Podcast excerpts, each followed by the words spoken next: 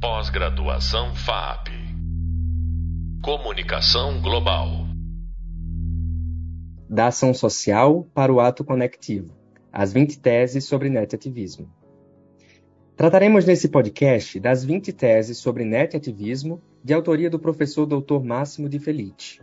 Eu sou Matheus Soares, jornalista, pesquisador do Centro Internacional de Pesquisa Atopos, da Escola de Comunicações e Artes da USP e mestre em Ciências da Comunicação pela Universidade de São Paulo. Como vimos no vídeo 2, a história e a evolução do netativismo, com as tecnologias digitais emerge um novo tipo de protagonismo em e nas redes, denominado de netativismo.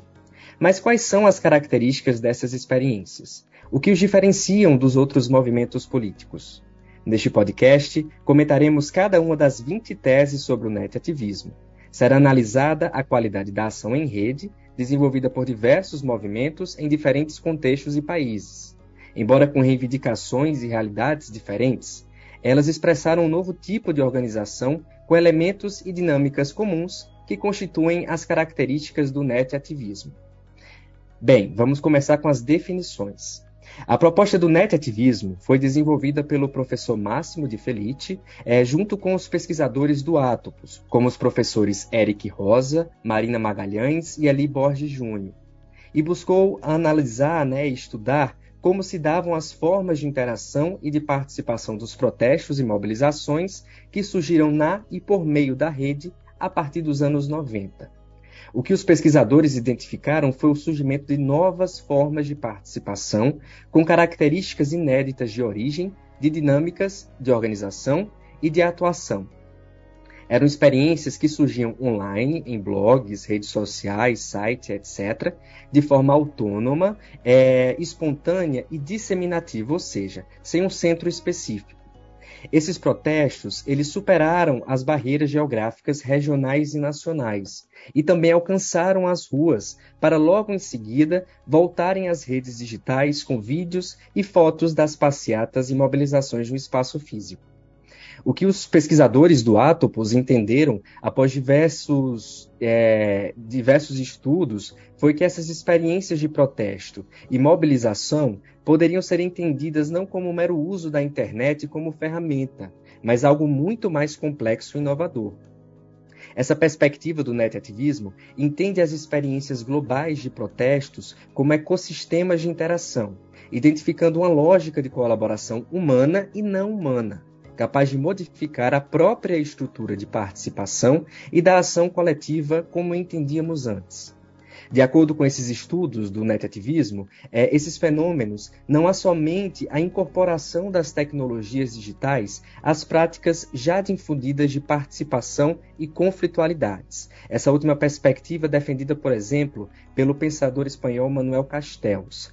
É, mas o netativismo, na verdade, é, leva à criação de uma condição habitativa inovadora, ou seja, uma nova forma de estar e de entender o mundo que surge por meio de uma relação de interdependência entre humanos e não humanos. Esses não humanos aqui a gente pode pontuar como tecnologias, né? Essa diversidade de tecnologias, mas também territórios, permitindo um trânsito e a conexão entre diversos elementos.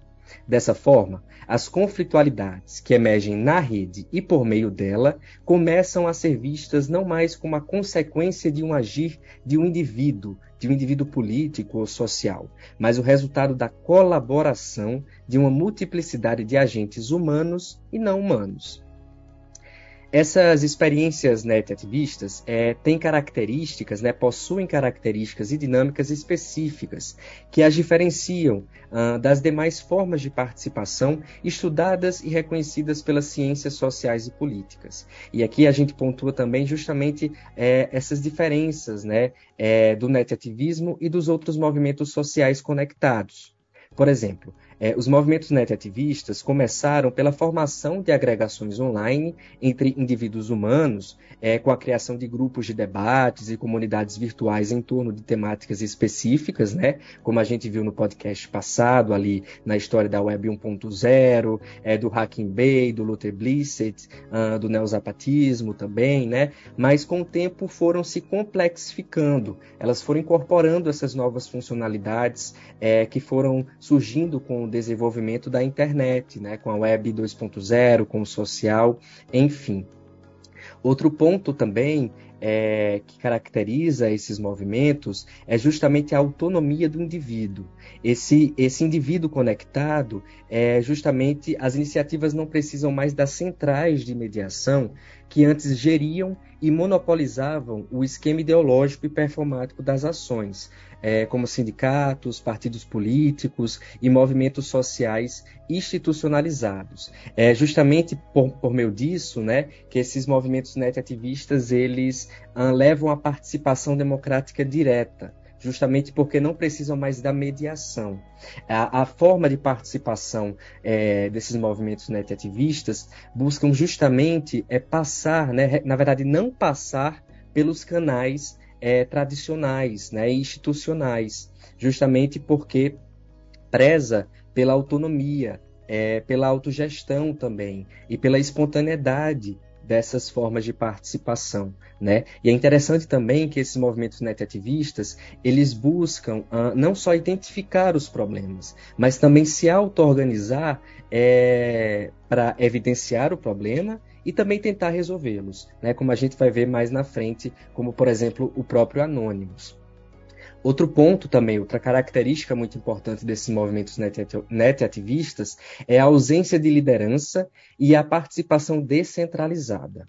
As formas de participação net-ativistas, elas buscam uma estrutura organizacional reticular, ou seja, em rede, na qual não há a hierarquização vertical comum das organizações de movimentos sociais, mas sim a descentralização, que permite uma atuação espontânea, advinda de qualquer parte. Essa questão da ausência de liderança né, e a participação descentralizada, a gente viu no podcast passado, especificamente ali com o movimento neozapatista, nos anos 90 em que as decisões eram tomadas pela própria comunidade. Então, quando era preciso tomar uma decisão, a própria comunidade se reunia e chegava a um consenso. Não existia uma pessoa ali representando, né? Não existia uma pessoa liderando. Era a própria comunidade que se auto-organizava e se autogeria.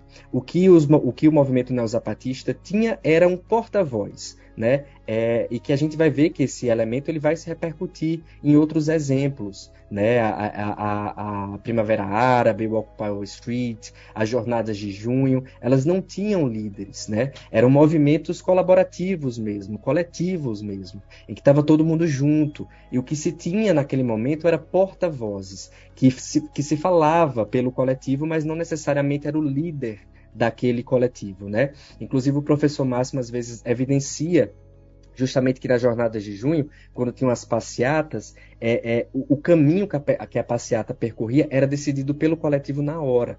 Então, justamente mostrando é, como esses fenômenos net-ativistas, eles recusam a liderança, né? Eles buscam justamente evidenciar e incorporar essa participação descentralizada. Outro ponto também muito importante é, que caracteriza esses movimentos net-ativistas é a ausência de ideologia comum. A autonomia individual de pensamento, é, né, defendida pelos movimentos net-ativistas, permite a reunião de pessoas de diversos contextos, resultando numa agregação heterogênea de discursos e perspectivas. Esse ponto, essa ausência de ideologia comum, a gente vai ver muito presente também nas jornadas de junho, quando pessoas de diversos espectros ideológicos se reuniram é, para protestarem juntos é, por pautas semelhantes. Então, nesse momento, nessas jornadas de junho, inclusive, tinha a questão de que quando surgia uma bandeira partidária, as próprias pessoas pediam para essa, essas bandeiras serem é, é, é, é abaixadas, né? justamente é, marcando ali o caráter é, plural de ideologias, de pensamentos, enfim, justamente porque o que as uniam nessas né, pessoas tão diferentes eram justamente as pautas, os problemas. Isso é, é, é, é um ponto muito importante, assim, caracteriza esses fenômenos net-ativistas, né? Os movimentos, as mobilizações, as articulações, elas surgem quando surge um problema.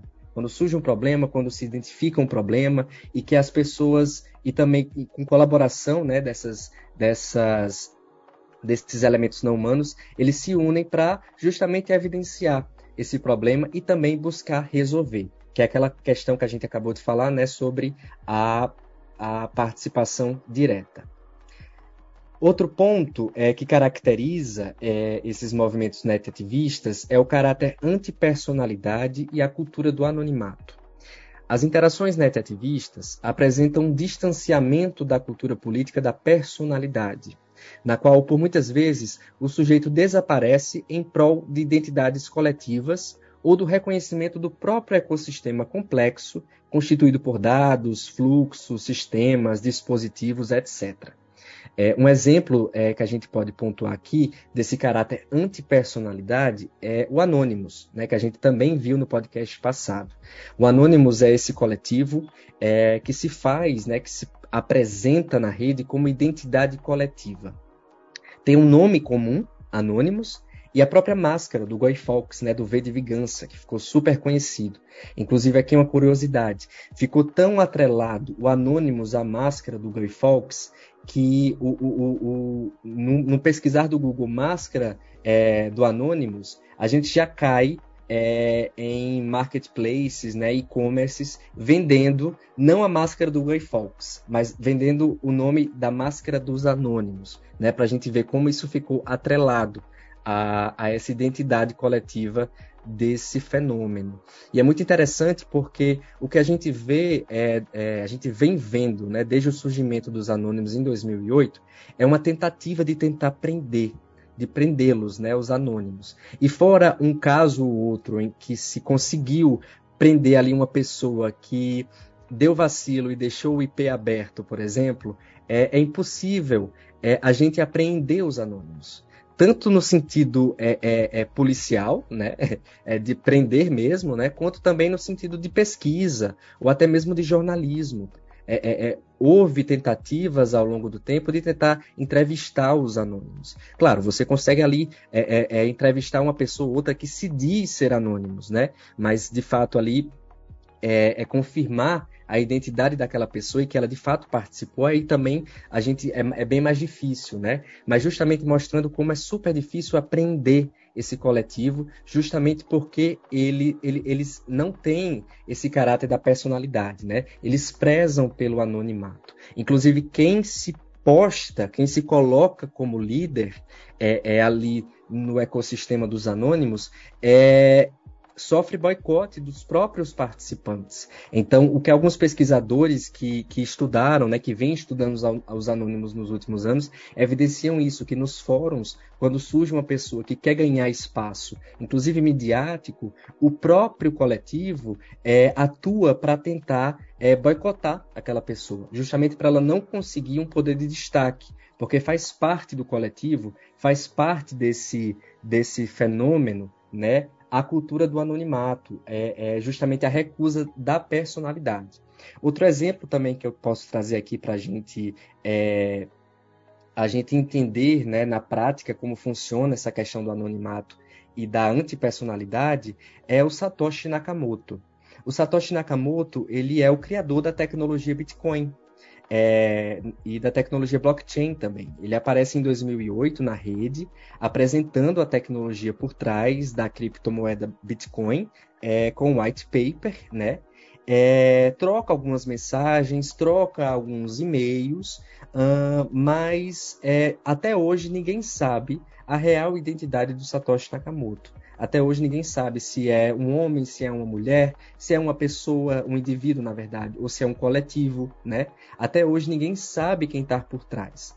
Justamente porque o Satoshi Nakamoto, ele decidiu ser anônimo. Ele decidiu é, é, é, surgir na rede, é, explicar, lançar também a tecnologia blockchain, né, uma tecnologia que revolucionou é, o mercado, né, revolucionando o âmbito acadêmico, justamente ali é, propondo uma criptomoeda que não passava pelos bancos, pelo Estado, ou seja, se autorregulariza, né, justamente porque o Satoshi ali é, veio da, da, da, crise econômica de 2008, então muito influenciado por essa crise, é, para o momento em que os bancos estavam quebrando né, e que, a, que os estados é, surgiam como salvadores com montantes gigantes de dinheiro para salvar esses bancos. Então Satoshi Nakamoto aparece em 2008 é, apresentando essa tecnologia que hoje ela é utilizada é, em contextos, inclusive, fora do mercado. Uh, é, a gente vem hoje é, vendo é, é, esse, esse, debate né, sobre a Web 3, 3.0, justamente uma web muito baseada na tecnologia blockchain, em que é, é, temos os totens, né? Então, prometendo mais segurança, mais controle dos próprios dados. Então, é interessante a gente fazer essas pontes, né? Hoje a gente é, debate sobre Web 3, sobre blockchain, justamente é, é, sobre Satoshi Nakamoto, né? Que muitas vezes a, a algumas pessoas não conhecem. É, a, a, a, pessoa, né? ou então as pessoas, o coletivo por trás do Satoshi Nakamoto que é um exemplo de netativismo também, é, que preza pelo caráter antipersonalidade e pela cultura do anonimato. Outro ponto é que representa, né, que caracteriza, eh, caracteriza esses fenômenos netativistas é justamente a, o, o não objetivo é, de tomar o poder, ou seja, esses, esses fenômenos eles não buscam a tomada do poder. As iniciativas mundiais apresentam não só a recusa ao diálogo com as instituições e os partidos, mas também à própria tomada do poder. Elas não buscam formar coalizões para concorrer às eleições. Isso quer dizer que essa ação que esses movimentos netativistas propõem são justamente fora dos canais tradicionais de participação. Não há busca por uma reunião, por exemplo, na Câmara dos Vereadores ou dos parlamentos, né? E, e, justamente ali temos alguns exemplos de pessoas ou células que surgiram nesses movimentos netativistas e buscaram se institucionalizar, mas aí a partir do momento que é, é, é, é tomado esse movimento, é, aí a experiência vai perdendo o caráter netativista. Outro ponto também que uh, eu trago para a gente debater é justamente a tendência à desagregação justamente porque após a mobilização, né, após mobilizar a pluralidade de elementos em ações em rede, as experiências tendem a desaparecer de forma rápida, constituindo-se formas temporárias de conflitualidade. Ou seja, é tão rápido essas experiências surgem, tão rápido elas também é, é, acabam, né? E daí é interessante porque os exemplos que eu trouxe para você é, no, no podcast passado, né? É, o Occupy Wall Street, é, o neozapatismo, as jornadas de junho, enfim, elas não se, se mantêm com o tempo. Elas surgem justamente ali em prol de uma pauta, em prol de um problema, se organizam, se mobilizam, né? É, enfim, ganham repercussão, ganham tamanho e acabam se é, descentralizando e também é, é, é, é se, se, se desagregando né? com o tempo. E por último, mas não menos importante, essas experiências net ativistas elas também trazem a defesa da liberdade da rede e o direito à informação. Então é muito comum a gente ver esses movimentos justamente reivindicando ah, pautas em torno do acesso generalizado e aberto às redes digitais. E outro ponto também que, que eu me lembrei agora, que é importante a gente pontuar aqui é, como característica do netativismo, é justamente a digitalização do espaço público. Né? É porque a gente vê também que não existe mais barreira entre online e offline. Essas mobilizações elas surgem, elas, é, elas surgem, se articulam, né, por meio das redes digitais é, e das plataformas de redes sociais, enfim, mas ganham as ruas, como muitas delas é, a gente vai ver, né, indo para os protestos na rua, no espaço público, mas não há uma separação do que é on e offline, justamente porque uma vez que elas vão às ruas, as pessoas elas vão, vão conectadas, né? Elas vão com seus celulares, justamente ali para tirar fotos, fazer vídeos ao vivo, né? Inclusive é, vídeos gravados, mas também vídeos ao vivo, né? Essas funcionalidades novas que as redes sociais é, permitem também com é, o fortalecimento né, da conexão móvel, enfim. Então a gente vê também essa digitalização do espaço público. As ruas elas começam a voltar a internet. Então aqui é interessante a gente compreender esse mov movimento, né? Elas surgem por meio das redes, essas articulações, né, mobilizam protestos presenciais. Esses protestos acontecem, vão às ruas, mas voltam às redes digitais por meio, da, por meio dos vídeos, por meio das fotos, por meio do, da, da, das transmissões ao vivo, né? Então, justamente mostrando como essas essas mobilizações, como esses fenômenos, eles também estão cada vez ficando cada vez mais complexos, né? E não perdem o caráter da conexão. E daí aqui, a partir dessas características que eu evidenciei para vocês, características é, pontuadas e evidenciadas pelo professor Máximo de Felice, mas também pelos colegas pesquisadores do Centro Atopos, né? o professor Eric Rosa, a professora Marina, Marina Magalhães, o Eli Borges Júnior, enfim, né?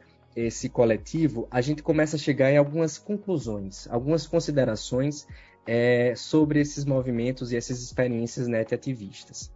Segundo o professor Máximo de Felice, essas práticas de participação não colocam mais o indivíduo humano e o ator social como centro.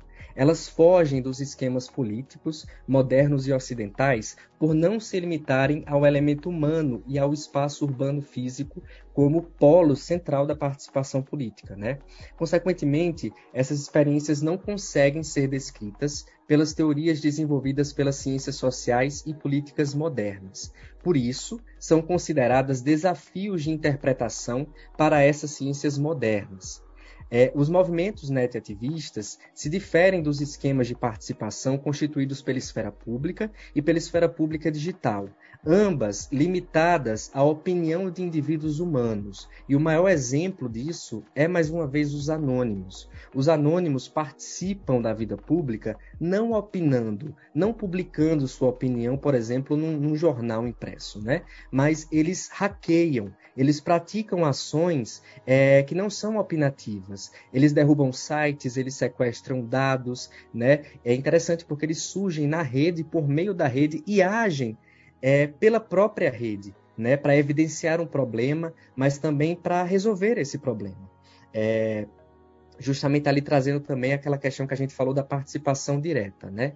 E por isso, por todos esses caráteres inovadores, nessas características inovadoras e que desafiam as teorias sociais, políticas é, modernas e tradicionais, né? Que o professor Máximo de Felice é, pontua que essas experiências net-ativistas podem ser consideradas experiências de pós-política. Né? Ele até chama no seu novo livro, A Cidadania Digital, é, de objetos políticos não identificados justamente porque tem impacto no coletivo, tem impacto político, mas é, não são, é, não conseguem ser descritas por essa teoria, né? Tanto que ele fala, é, ele afirma que essas experiências net-ativistas precisam de um novo vocabulário justamente porque essas experiências net-ativistas, elas criam um ecossistema inédito que agrega pessoas, fluxos informativos, tecnologias, etc., criando uma perspectiva ecológica. Né? Então, essa perspectiva do netativismo significa compreender essas articulações como ecossistemas complexos de colaboração. O humano é só um elemento no interior de uma rede diversa. E o que a gente vai ver aqui também é o protagonismo dos não humanos. Justamente essas questões levam ao que o professor Máximo de Felice chama de crise da ação, como conhecemos e estudamos. Uma outra qualidade de ação se faz presente, é, não representa mais o agir de um sujeito, né? o ator político tradicional que age por meio da estratégia racional humana mas o resultado da conexão e da colaboração entre entidades diversas. Então, a partir dessa crise da ação, o que a gente vai ver a partir desses casos é o que o professor Máximo de Felice chama de ato conectivo é o agir não mais do interno para o externo, mas do, do, interior de um ecossistema complexo, produzido pela interdependência de uma diversidade de elementos, humanos e não humanos. E aqui, esses não humanos, a gente pode pontuar mais uma vez: os algoritmos, os dados, Big Data, é, dispositivos móveis, enfim, justamente dando protagonismo dos não humanos, né? Para aprofundarmos no próximo Hub Sonoro, trataremos no podcast as plataformas de interações digitais do estudo das arquiteturas de participação. Você acabou de ouvir mais um podcast sobre o tema, a história e a evolução do netativismo, apresentado por mim, Matheus Soares, é, pesquisador integrante do Atopos. Sobre esse tema, consulte o livro do professor Dr. Máximo de Felice, Netativismo, da Ação Social para o Ato Conectivo, publicado pela editora Paulus. Até lá! Pós-graduação FAP. Comunicação Global.